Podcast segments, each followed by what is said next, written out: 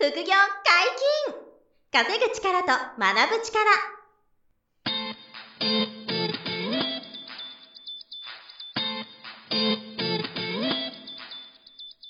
この番組は稼げるようになりたいを叶える副業アカデミーの提供でお送りいたします。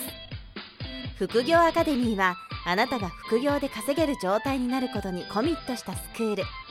初級コースから上級コースまでさまざまなジャンルの副業ノウハウを学んでいただけます詳しくは副業アカデミーで検索くださいこんにちは、小林正弘です。山本博です。よろしくお願いします。はい、よろしくお願いします。副業解禁稼ぐ力と学ぶ力のウェブサイトに問い合わせフォームができております。皆様からの副業に関するご質問や番組のご意見、ご感想をお待ちしております。本日のゲストは、副業アカデミー FX 講座の先生野田さんと、FX を実践されている副業アカデミースタッフの田島さんです。よろしくお願いします。よろしくお願いします。よろしくお願いします。FX の話も何回もさせていただいてるんですが、はいはいえーとやっぱりその改めて FX 投資のですね、まあ、魅力とかうん概要について、うんまあ、教えていただこうかそうなとですね。いうことで、えー短期間で FX で結果を出す方法、うん。とこも含めてね、はいはいちょっと簡単に、まあ基礎も初めて聞いていただく方もいらっしゃると思うんで、お話が、えーしてもらえればと。FX って何なの？っていうところと、うんなるほど。まあ魅力もね、はいはいい。ろんな魅力があると思うんで、うんそれと、まああとどんなことから勉強したらいいかとか、はい。何を参考にしたらいいか、うんうんうん。あとはまあ短時間でってねあんまり簡単に言うとあれなんだけど、まあ、短時間で FX をこう上達するための、まあ、うんポイントみたいなところがね今回聞ければいいかなとはい。いうところで。お願いしますこれじゃあ FX の基礎の話はどどっちから説明してもらっていいですか？田島田島さんからいきますか、まあじゃあちゃんと自分が分かってるのか確認するために。先生がちゃんとあの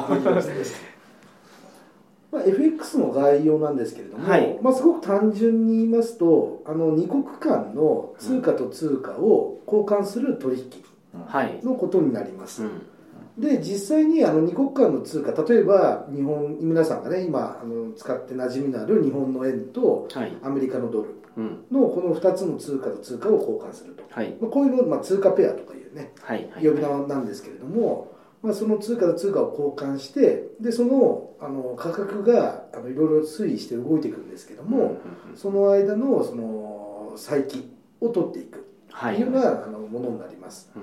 ただあのお金とお金の両替ではないのであくまでデータ上証券会社に預けているお金の中でデータ上のやり取りとして、あの先金決済っていうんですけれどもその仮にあの定ですね。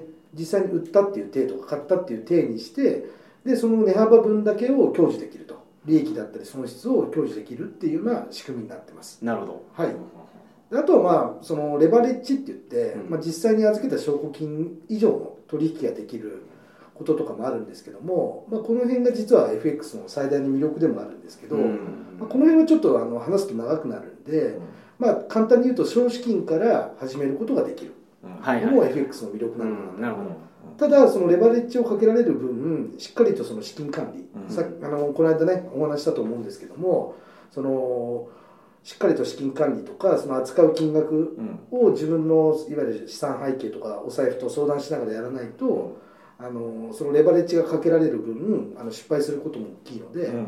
まずは学んだ方がいいかなとしっかりと、うんいうところになります。はいはい。両替ではないと、両替ではね、だから海外に行って円をドルに変えるとかって、はいあのエクスチェンジとはちょっと違って、はい。まあそのデータ的なはい。ものでこうやっているという証券会社を使って、はい。っていうようなことになるっていうのがはいベースですよね。はいはいはい大丈夫でしたでしょうか？はい。はい。先生にね確認しないとはい。OK だと思います。はい。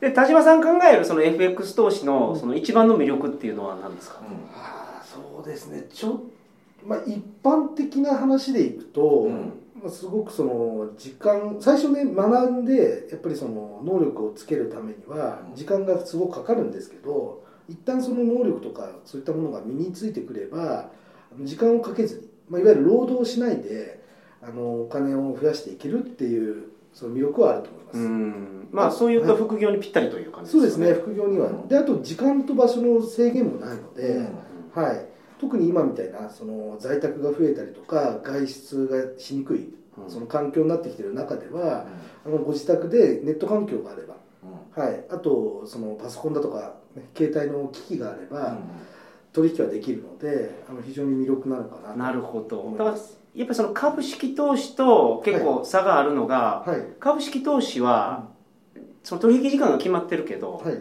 FX の場合はいつでもできるんですよね。そうですね。基本土日以外は24時間はいはいはやってます。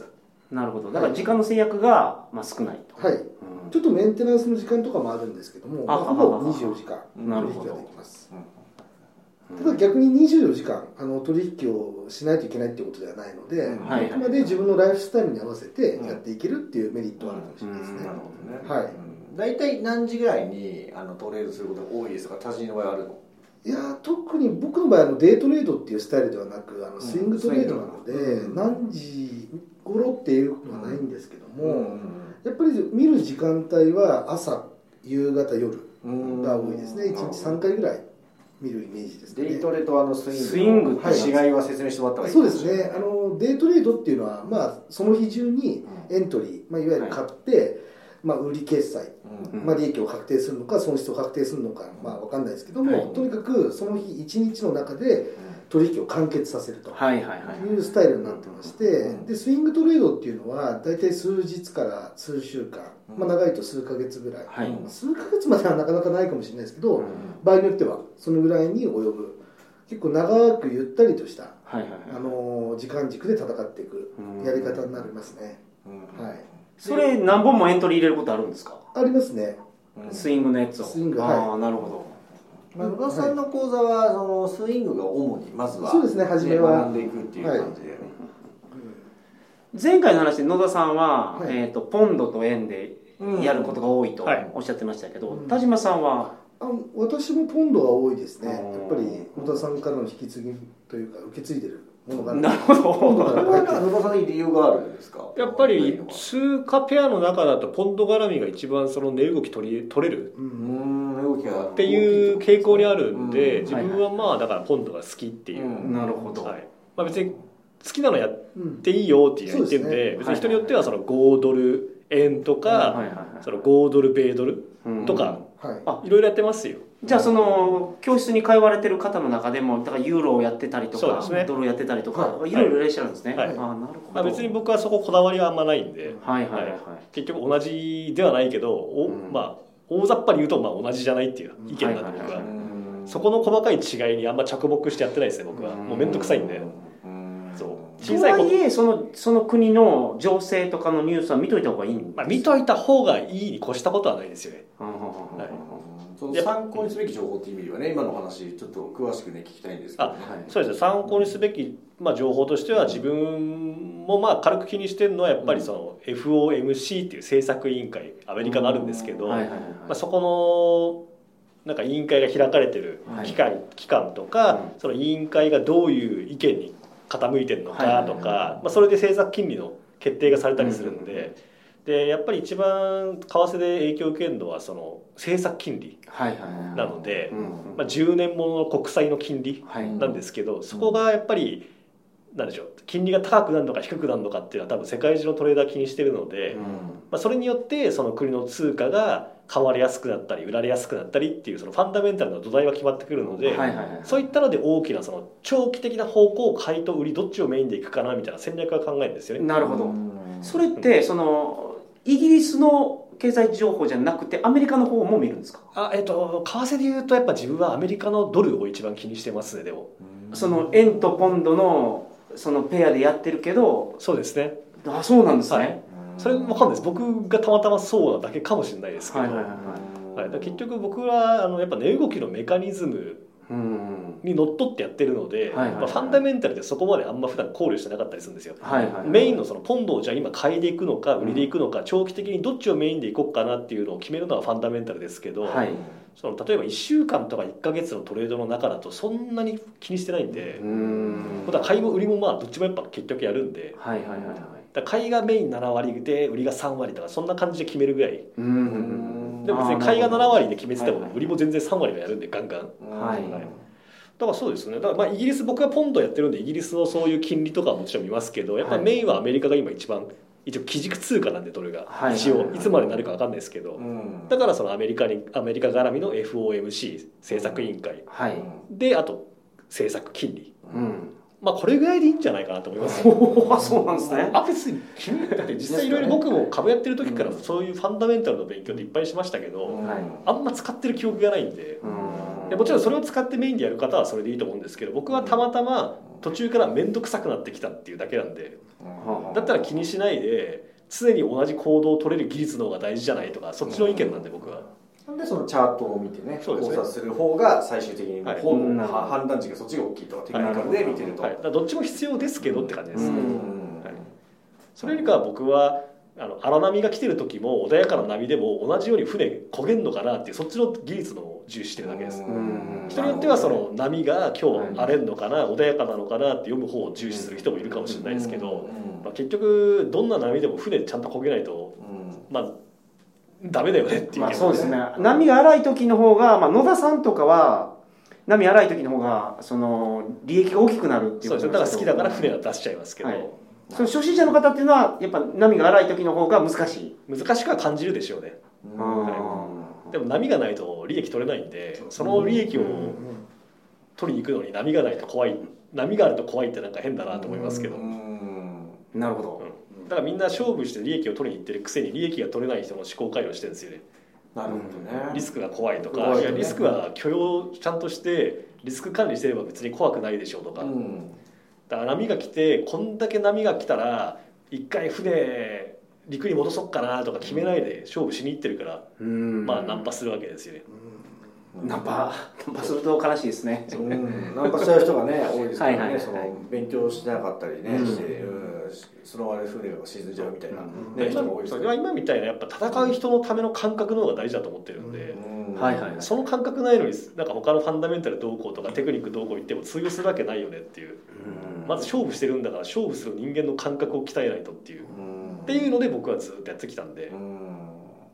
田島さんがその参考にされているファンダメンタルの指標も同じようなところですか、いや正直あお恥ずかしい話。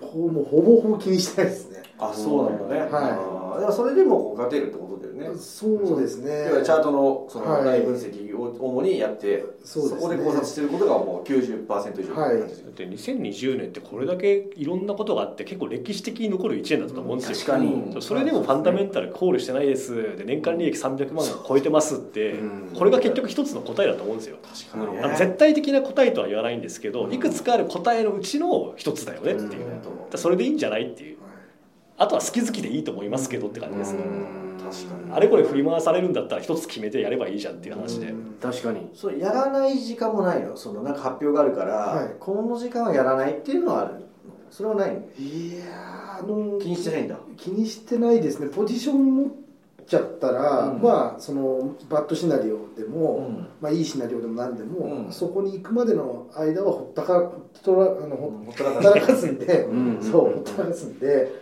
その間例えば1週間ほったらかすってなってもその1週間の間にビッグイベントがうん。きっと何かあった,、ん。あったりするんでしょうけど、うん。まあ、結局ゴールはそこじゃないんでうん。そのあくまでその分析そのライン分析ってもものを指標にしてるんで、うん。そうん、そこに到達するまでは別に何もアクションをし起こさないんで、ん。はい。だから気にならないっていうんですかね。なるほどね、はい。そのスイングトレードだともう、例えばここまで上がると決済します。ここまで下がると決済しますって両方をもうすでに予約してるんですよね。あの損切りだけしてますね。あ利確はしてないですね。なるほど、はい。あそういうものなんですか？いやそれはまた一つのやり方だと思います、はいはいはいはい。あの正しいと間違ってるのは多分ないと思うんで、なるほうん。でも負けはもうだからその想定できると。そうですね、あの考察と違っちゃったらはいはいここまでがあのリスクだと、でさっきの分かってるリスクだから取れるっていうね野田さんの話で、うんそそれは自分でも負ける場合は決めてあって。はい。でうまく読み取りいけばあのどこで理解する理覚するかは、はい。あのまたその別の根拠を持ってや考えていくみたいな感じだ、はい。まあ、でも全部がてそのテクニカル的なチャートで思ってエントリーしてはい。損切り理覚していくっていうのがまああるから、その世界情勢とかはほぼ気にせずに2020年もずっとやってて、そうですね、まあ、全くって言ったら、まあうん。例えば、まあそのゼロじゃないエクジットの問題があったりとか、はいはいまあ、そういうことぐらいはこう頭の片隅には置いてありますけど、えー、なんじゃなんでもね、はじゃあその FX の取引にかけてる時間って本当に少ない？今はもうかなり少なくなりましたね。それよりはもうチャート分析をする時間が主な時間分析もかなり減りましたね。その1回やるとその大体1週間2週間ぐらいはもう戦えるぐらいの大きな結構ラウンドで見てるんで、はいうん。まあ、ちょっとそのなんていうんですか値動きにブレが出てはいはい。ちょっと修正したりはしますけど、うん。基本1回やったらまあ23週間はそれで戦っていくってイメージですかね、はい、でエントリーしたらもう本当にたまにちょんちょん見るぐらいはいですね、携帯電話で結構もう最近はできるかなという形になってきましたね。そうなんですかじゃあ初めの勉強始める頃に結構時間取られますけど、はいもう慣れてきたらほとんど時間かからなくなるんですか？ね、うんと思いますけどね、うん、その線引っ張って自分で好きなのは週1ぐらいの週感じかな。1ぐらいですかね。週1ぐらい。いやででも1回行くとまあ週1でチェックするぐらいチェックするぐらいか。はい。いいですよね。だから長期的な目線で戦ってると、い週ん？1回ちゃんと分析しとけば、はい1週間に1回も変更とかしないんで別に、うんだから1か月か2か月ぐらい経ってようやくなんか修正するとかの感覚なんで。ねはい楽っちゃ楽ですよね。楽ですね。かなりまあ、それで利益がお二人とも残ってるんで、まあそうで、まあ、田島さんで2020年でしょ。3 300万だし、はい。まあ野田さん2億だから。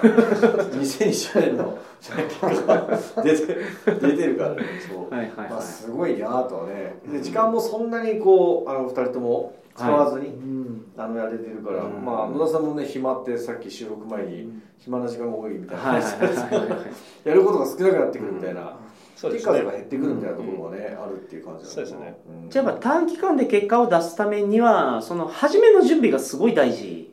そうですね、うん、そこの準備ずれるとそのじゅあこれずれてたな間違えてたなって気づくのが1年後だったりとかするんで、はいはい1年間結構長いじゃないですかなんだかんだ、でそれリカバリーするのも大変ですしね、うん。やっぱ始めどう始めるかって大事だと思うんですよね、うんうんうんこの勉強はしといた方がいいよっていうのは何かあります？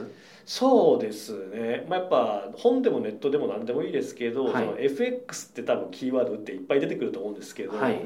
例えば FX 取引の概要先ほど田島さんから話してもらいましたけど、それ自分がちゃんと理解してるかなっていうのをもう一回自分見てみて、はいで特に自分で暗唱とかしてみてそれうんうんちゃんと言えるかどうか確認してみるとか。ほどだから一個一個得た知識をちゃんと吸収できてるかを自分で紙に書き出すとか口に出してみるっていうのをはいはいはい繰り返すっていうのもやっぱした方がいいですね。アウトプットをするとそうですね。ネットとか本何でもいいですよ。もう一冊の本でも何十回も読んではいそこから得られるものっていっぱいあるんで、はいはいはいだから一冊の本とか一個の知識を大事にして繰り返すっていう。なるほどうんそれをまずやってその次の段階では？その次の段階だとやっぱ練習しないともう話にならないんで、はい。例えば FX で外国為替取引で2国間の通貨ペ通貨を交換するよねとか、はい。まあその程度でいいですけど、はい。じゃあ実際トレードしようと思ったらいつ買っていつ利あの損切りするんだいつ利確するんだとかそんな話、はい。タイミングがいつだとかいうふうになってくるんですよ、じゃあそのタイミングどこでやろうかなと思った時多分勉強何もしてないと全くわからないと思うんですよ。はいはいはい次そういう勉強が必要なんだなって自分で気づけるようにしないといけないんですよね、はいはい。そういう気づきを得られる勉強の仕方をするって感じですか、うん。まあちょっと漠然としてますけどね答えが、はい。これっていうのがいっぱいあるんではい。自分が何が分かってないのか分かってない状態からあこれが分からないんだなって気づけるようにするっていうはい。これですね、まあ、それに数年本当はかかるんですけどね自分でやったら今言ったじゃあ値動きタイミングが大事だって言うけどタイミングが大事って気づくのを果たして何年後かなとか。うん。1ヶ月後に気づけるかもしれないし2ヶ月後に気づけるかもしれないけどやっぱり一個一個の知識とか情報を大事にしてないとその事実に気づかないんですよね。はい。でそこ気づいたらあじゃあタイミング測るのってどうやったらいいんだろうって次知りたい情報出ますよね。うん。そしたらどんどんその情報を追いかけていけばいいと思うんですよね。はいはいはいこれってやっぱ感度の問題なんで感度が鋭くないと気づかないんですよ。だから感度が緩くて頭眠ってる状態だったら多分一生気づかないんでこういうの。うん。だからその感度を高めるっていうのも勉強ですよね、まあ、どうやって高めるのかは人それぞれだと思いますけどね。はい。で僕は勝負する人間としての感度が落ちないように普段からこういう感覚できてるから出る言葉もちょっときつくなっちゃいますけど そういうふうに生きてないと多分僕も弱いままの自分だったら絶対ここまで来れなかったんでだからそういう感覚鍛えてる分その感覚の言葉がよく出ちゃうっていうだけなんで。はいはいはいはい全く出すなっていうのは無理なんで四六時中この感覚鍛えてるんで、うん。まあ、それで優しい人間って本当の強い人間なんでしょうけどね。僕はそこまでまだいけてないんで。じゃあそれは勝負してるんだ当たり前だろうがっていう感覚でいるんでずっと。一個の情報を深掘りして大事にしましょうってことですね、はいはいはいはい。何でもいいんで。うん。でまあその情報を大事にするという感覚が身についた後にすることっていうのはどういうことですか？うーんそうですね。自分はもう昔自分がどうだったかってもう忘れてきてるんで、はいはいはい。はいこれ田島さん田島さんはいいんじゃないですかね。うんそうですね。デモトレはまだここのタイミングではまだやらないですか？いやデモトレはもう僕僕はすぐやった方がいいと思ってるので、はいはいはいはい。デモトレはどんどんやってください派ですね。なるほど。はい。ライン分析を学ぶのはその次のステップぐらいに来る感じなのかな、そうですねそうですね。その次ぐらいには、まあ、ライン分析っていうものを学んでいくっていう形ですかね。ううん。んまあ、能動的に学ぶ素地みたいなのが出てできてからそういうチャートに向き合うっていうイあでもメージなのかなああれですかね。その最初この講座に入ってどんどん学んでいくステップみたいなイメージの話ですかねうんまあはい。そう、はいまあもちろんはい。講座に入ってもらえばね、一はい。番それがステップちゃんと、うんあの、まあ、小銭入ったら全部一からそうその順番に教えていただけると思うんですけど、うんそのステップがね実際どうなのかっていうのが、はい。ああでもまあ自分でやってみたいっていうんなら、うん。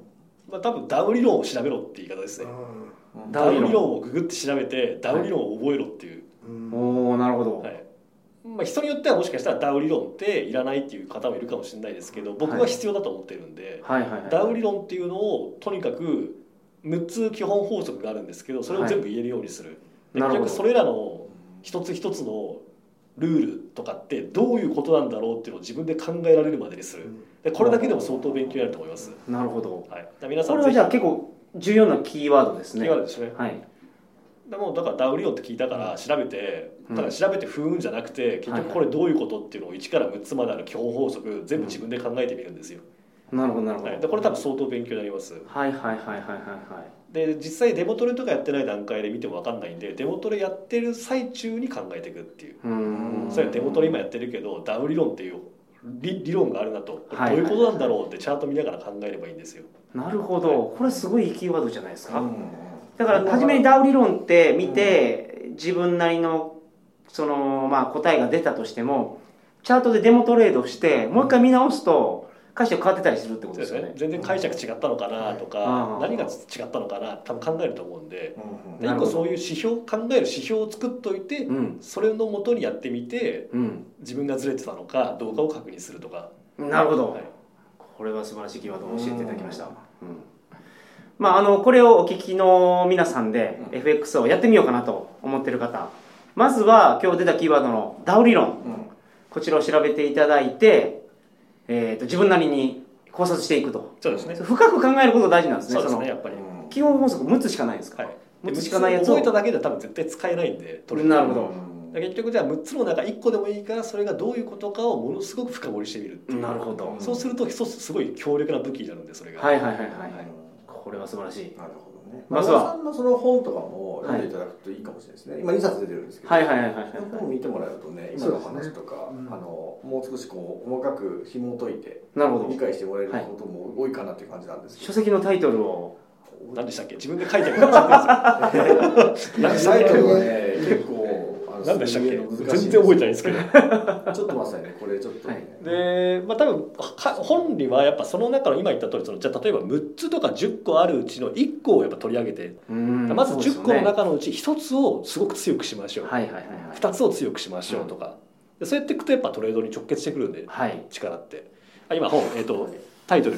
2018年7月発売、えーと「まずは副業で月10万。FX チャート。最強実践集」ですね、まあ、これちなみにあれですよ。僕がタイトル考えてないんであのそこは文句言わないでください。僕がタイトル考えてない。